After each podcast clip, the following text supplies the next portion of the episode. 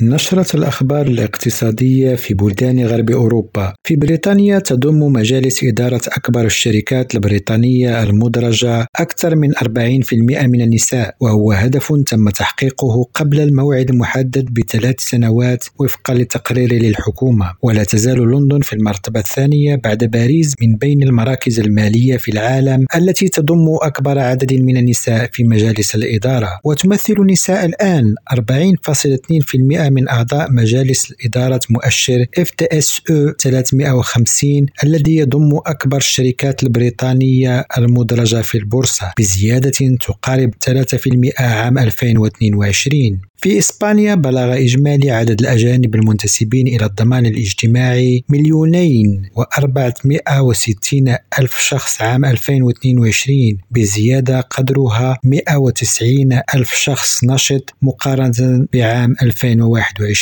أي بزيادة 8.4% وتم تقديم هذه الأرقام من قبل وزارة العمل والهجرة والضمان الاجتماعي الإسبانية. ومن جميع العمال الأجانب الذين يساهمون في الضمان الاجتماعي الإسباني يأتي حوالي مليون وستمائة وثلاثة وثلاثين ألف شخص من دول خارج الاتحاد الأوروبي وثمانمائة وستة وعشرين ألف من دول الاتحاد. في سويسرا وبعد بلوغها الذروة انخفضت أسعار نقل البضائع الدولية بنسبة 85% في عام واحد. ومع ذلك فإن هذا الانخفاض سيكون له تأثير ضئيل للغاية على تكاليف المنتجات وفقا للمتخصصين ولا سيما بسبب أسعار التخزين. نزار فراوي ريم راديو جنيف.